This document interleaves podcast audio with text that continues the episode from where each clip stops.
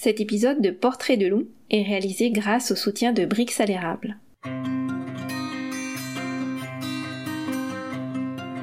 Bon, bien bonjour, je m'appelle Anne Champagne. Moi, je suis euh, une coureuse d'ultra trail surtout, donc euh, dans les ultra distances. Je suis passionnée vraiment de la course en santé puis une amoureuse de la nature. Eh bien, dans le fond, euh, depuis que je suis vraiment toute jeune, j'ai fait du sport. Ça a été très varié. j'ai commencé dans des dans des clubs avec du soccer, avec plus en groupe. Puis par la suite, vers l'âge de 12 ans, quand je suis entrée au secondaire, j'ai commencé le triathlon qui m'a permis de découvrir les trois sports de la natation, le vélo et la course. J'ai toujours eu plus d'aptitude vers la course. Vous écoutez Portrait de loup, le podcast de l'Ultra Trail Arikana. Entre portrait et récit de course, venez explorer avec nous l'univers d'un coureur, son parcours, son quotidien, ses défis, ses doutes. Je suis Clémentine Ferraton et aujourd'hui je vous propose de partir à la rencontre de Anne Champagne. Bonne écoute!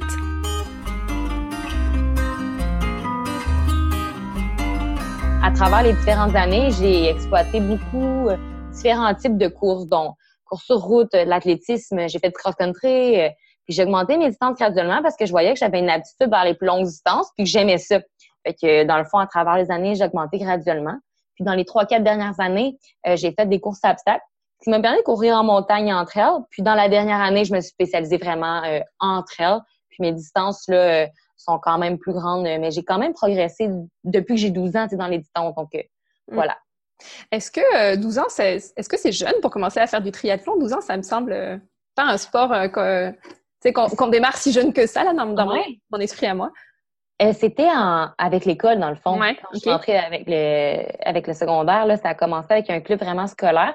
Donc, on était, c'était un petit club, puis on a vraiment c'est des plus petites distances, mais oui, quand même, ça, ça commence très, très jeune. On voit des, des, des jeunes de 5 ans avec euh, les trois roues, là, euh, qui, okay. roues en arrière, qui font du triathlon, là. Et c'est quand même un qui est jeune, mais euh, à travers les groupes d'âge, les distances augmentent.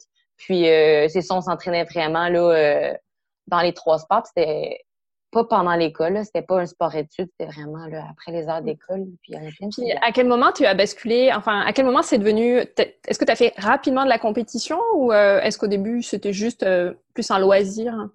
Ben, c'était pour le fun, mais tu on faisait quand même des compétitions pour le fun. Puis là, j'ai mm-hmm. vu que j'avais quand même des aptitudes. J'ai poussé un peu à travers, mais tu durant mon jusqu'à à peu près 16 ans, là, c'était vraiment pour le plaisir. Puis c'était comme une façon avec le club là, de se rejoindre, puis on faisait des compétitions. Puis mm. euh, je faisais du groupe d'âge, donc c'était quand même plus... Euh, c'était moins compétitif un peu. OK. Puis tu parles de sport-études. Est-ce que tu as suivi un, cursus euh, sport-études? Non. Non? Non? non? Non, non, Un parcours euh, scolaire standard, là, ouais. OK. Puis à quel moment alors, du coup, c'est devenu plus important dans ta vie semi-professionnelle, on va dire? Est-ce que c'est avec la course en obstacle? Ouais. Ouais. C'est sûr que, ouais. Euh, dans le triathlon et tout. Tu sais, j'ai eu des belles, des, belles expériences. Par exemple, pas juste avec le triathlon, mais en athlétisme, j'étais allée aux Jeux du Québec. Euh, cross-country, j'étais allée à des championnats canadiens quand j'étais au cégep, quand j'étais, euh, été à l'université, j'ai participé à différents championnats. Mais c'est rendu, ça s'est rendu un peu plus loin avec la course à obstacles où j'ai vraiment, tu sais, même avec ma première course que j'ai faite à obstacles, ben, j'ai fait un podium. Puis là, ça m'a un mm-hmm. peu surpris, puis même moi-même. Puis l'année d'après, j'ai décidé de pousser un peu plus vers entre guillemets l'élite là.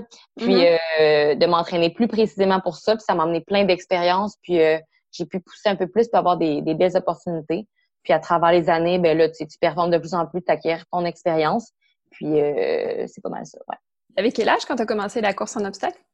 Ça fait ben dans le fond ma première course à obstacle c'est il y a quatre ans. Donc j'avais 20 ans.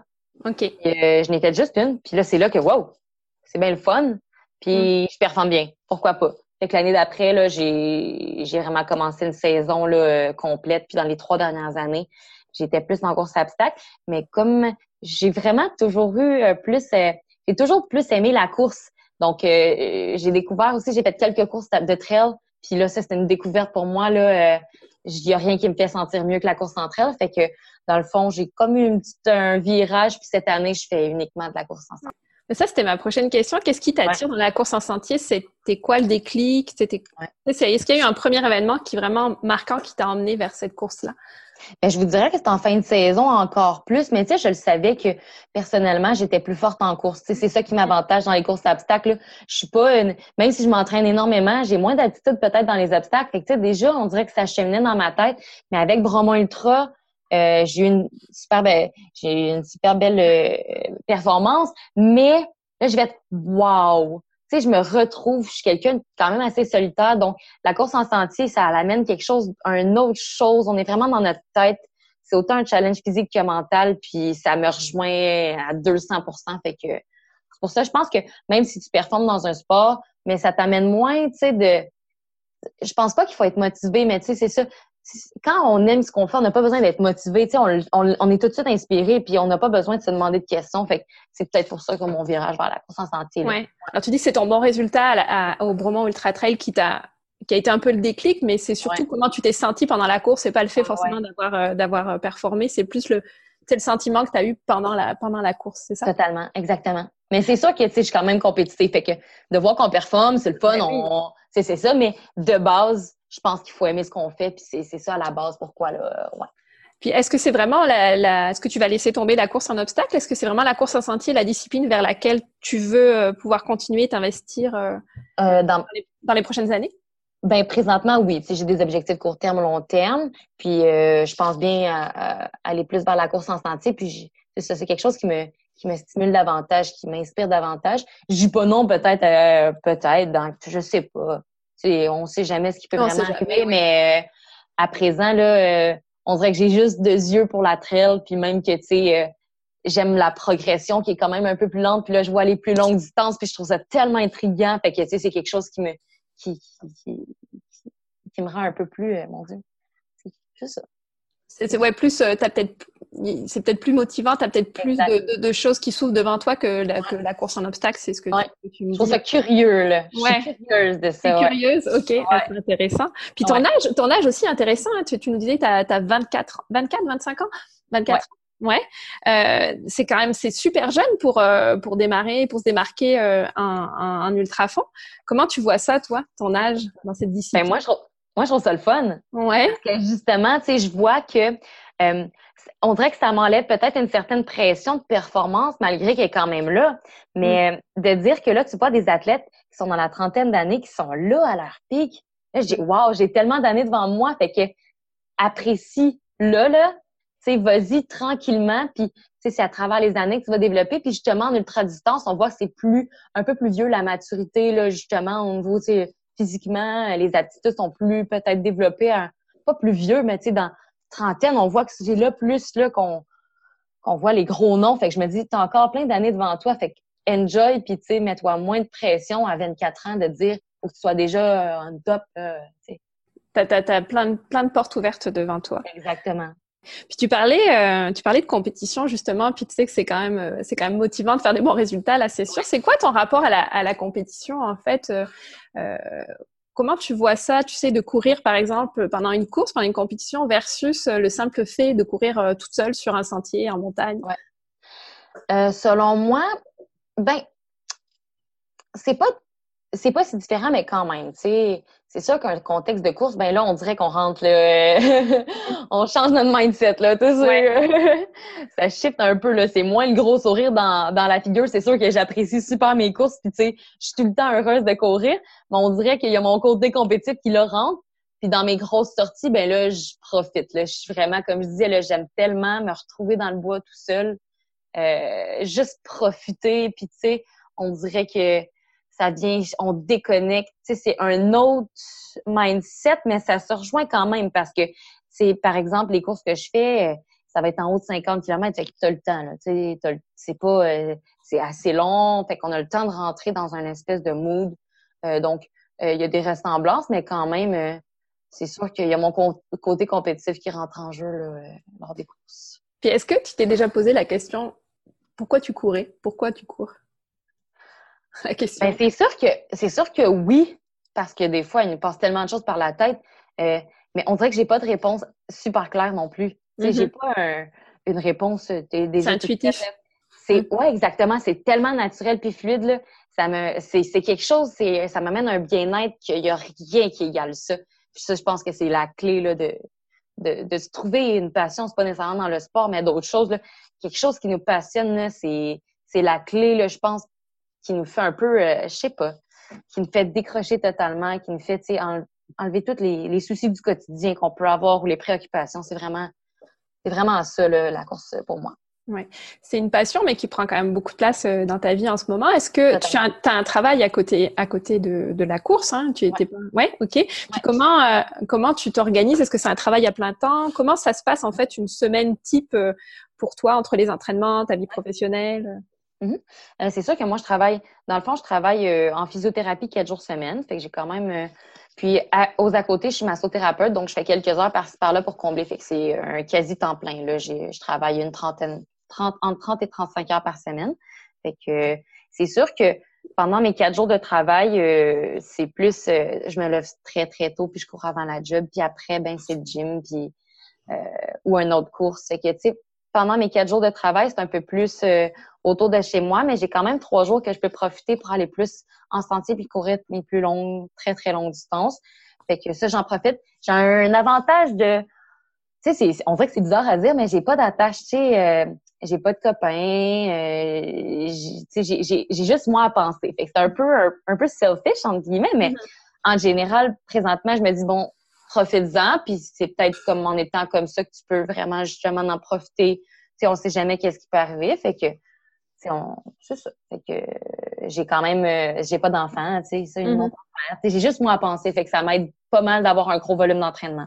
Ok, mais il faut quand même que tu sois bien organisé parce que tu as un travail quasi, quasi temps plein, donc tu cours le matin. Tu, tu, vas au gym aussi pour faire euh, du renforcement musculaire ou Exactement. Ok. La course deux fois par jour. Euh, euh, c'est ça, c'est un horaire qui est assez by the book? Ouais, c'est ça. Est-ce que est-ce tu cours combien Tu fais combien de, kilomètres à peu près par semaine? Ben là, c'est sûr qu'en étant en off-season, j'avais des grandes semaines, mais ça variait. Comme là, mettons, dans la dernière semaine, j'ai fait une énorme semaine de 120 km. Pour moi, quand même, c'est quand même beaucoup. Mais généralement, à peu près 100. OK. Est-ce que tu fais en hiver, est-ce que c'est les mêmes volumes ou est-ce que tu complètes avec d'autres sports? Non, moi, je.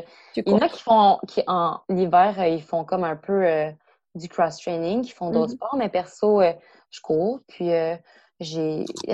Cet hiver, j'ai couru avec des raquettes de course, puis ça m'a permis d'aller vraiment en montagne, puis je l'avais pas fait les années d'avant.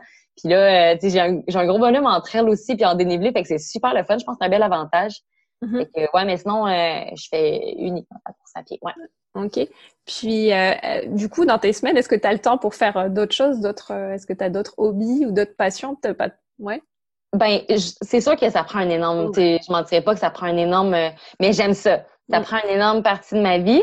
Mais je suis quand même capable sais, de, en général, sinon, je suis quand même calme, là. Tu sais, mettons, là, par-ci, par-là, des sorties, mais pas beaucoup, tu sais, ça, non, ça l'occupe un grand, j'ai mon travail, j'ai ça, puis sinon, par-ci, par-là, si j'ai des opportunités, mais il faut dire que c'est ça, c'est quasiment un job l'entraînement, tu sais.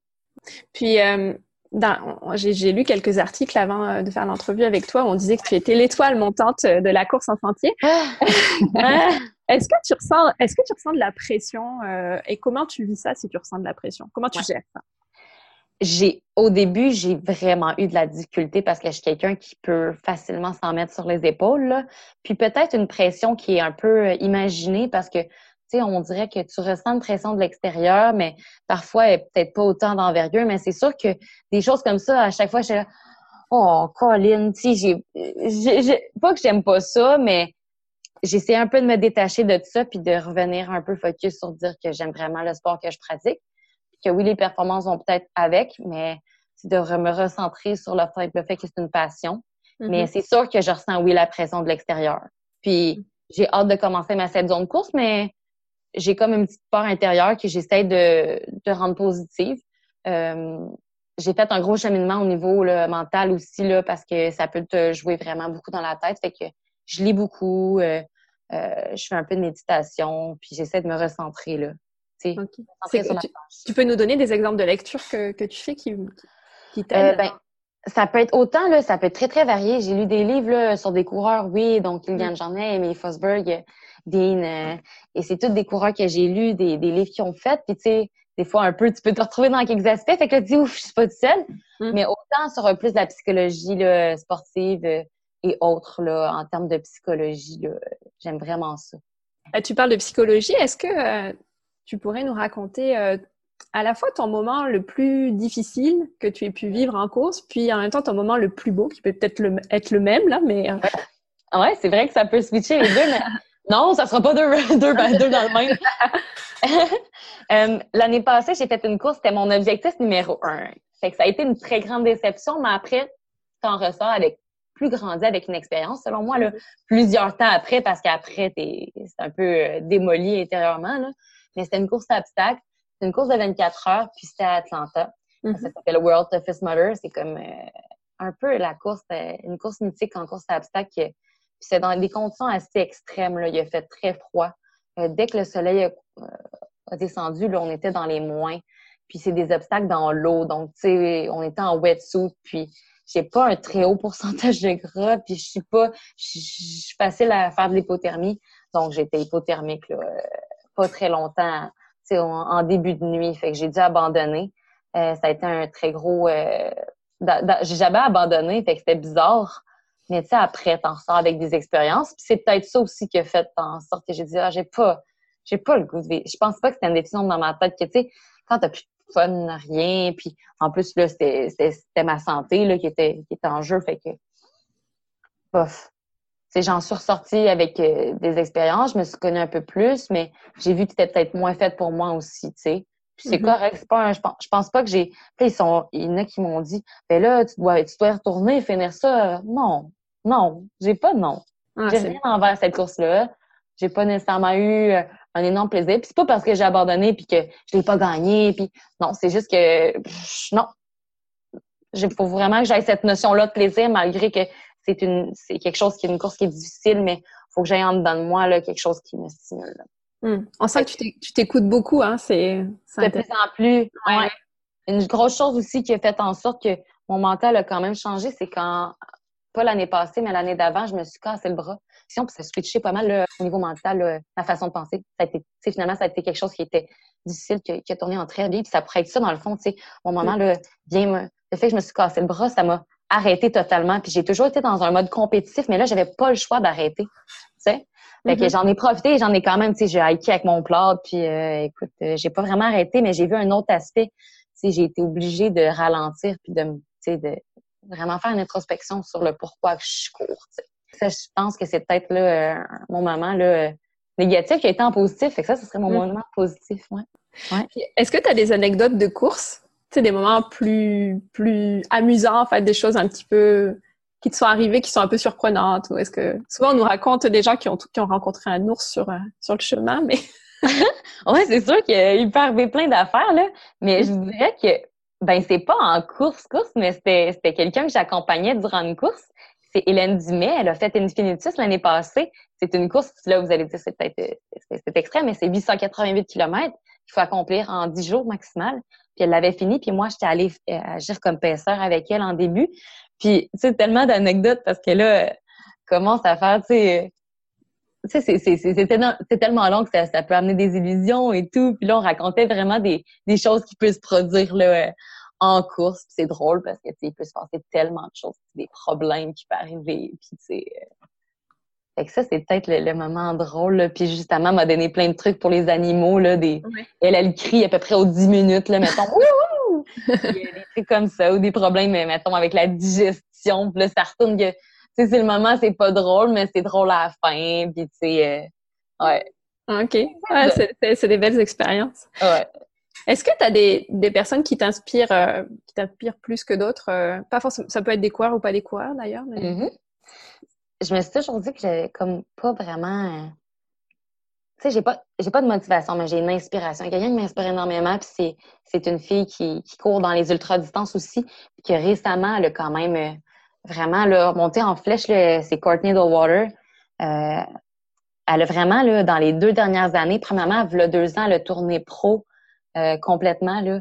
Elle a eu l'opportunité de faire ça. Puis ce qui est beau avec cette femme-là, c'est qu'elle est tellement simple et humble que ça en est déroutant un peu, tu sais. Elle court avec des vêtements super amples, avec des, des, des shorts de, de basket. sais. Mm-hmm. Elle a l'air de rien, mais elle performe à un gros haut niveau, elle a tout le temps un gros sourire, puis à cause des, très longues distances qui me rejoint un peu. Puis sais, quand elle tournait pro, elle a juste dit, je prends cette opportunité-là parce que je l'ai, mais si un jour ça fonctionne plus, ben j'ai encore mon emploi, tu sais. Mm.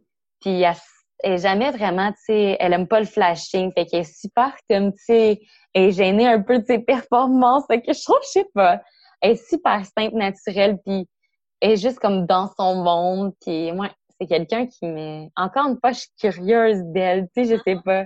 Elle est un peu, un peu atypique euh, dans, dans le milieu de la course, finalement. Exactement, oui. Ouais. Je trouve ça vraiment merveilleux. C'est quoi tes, tes, projets euh, pour cette année et puis mmh. peut-être euh, l'année suivante?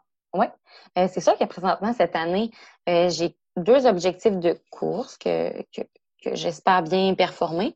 Ça va être Québec Mégatrail. dans Québec, là, on part de Rivière Saint-François, c'est un linéaire jusqu'au Mont-Saint-Anne. Euh, c'est le championnat canadien de trail. Fait que j'aimerais ça bien performer. J'aimerais savoir où je me situe avec d'autres coureuses de haut niveau. Fait que ça, ça va être vraiment juste comme un peu de mise à niveau, voir où je suis.